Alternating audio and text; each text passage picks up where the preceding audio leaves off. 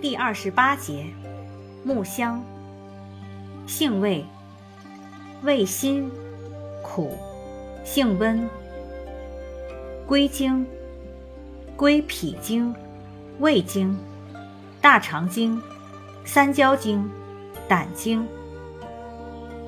功效：行气止痛，调中导滞，健脾消食，属理气药。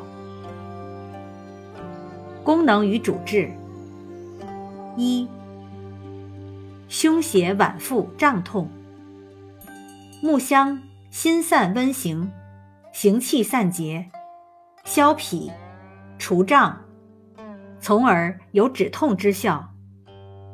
凡肺气郁、胸膈痞闷、脾胃气滞、脘腹胀痛、肝气郁滞、胁肋疼痛诸症。用之无不奏效。二，泻力厚重。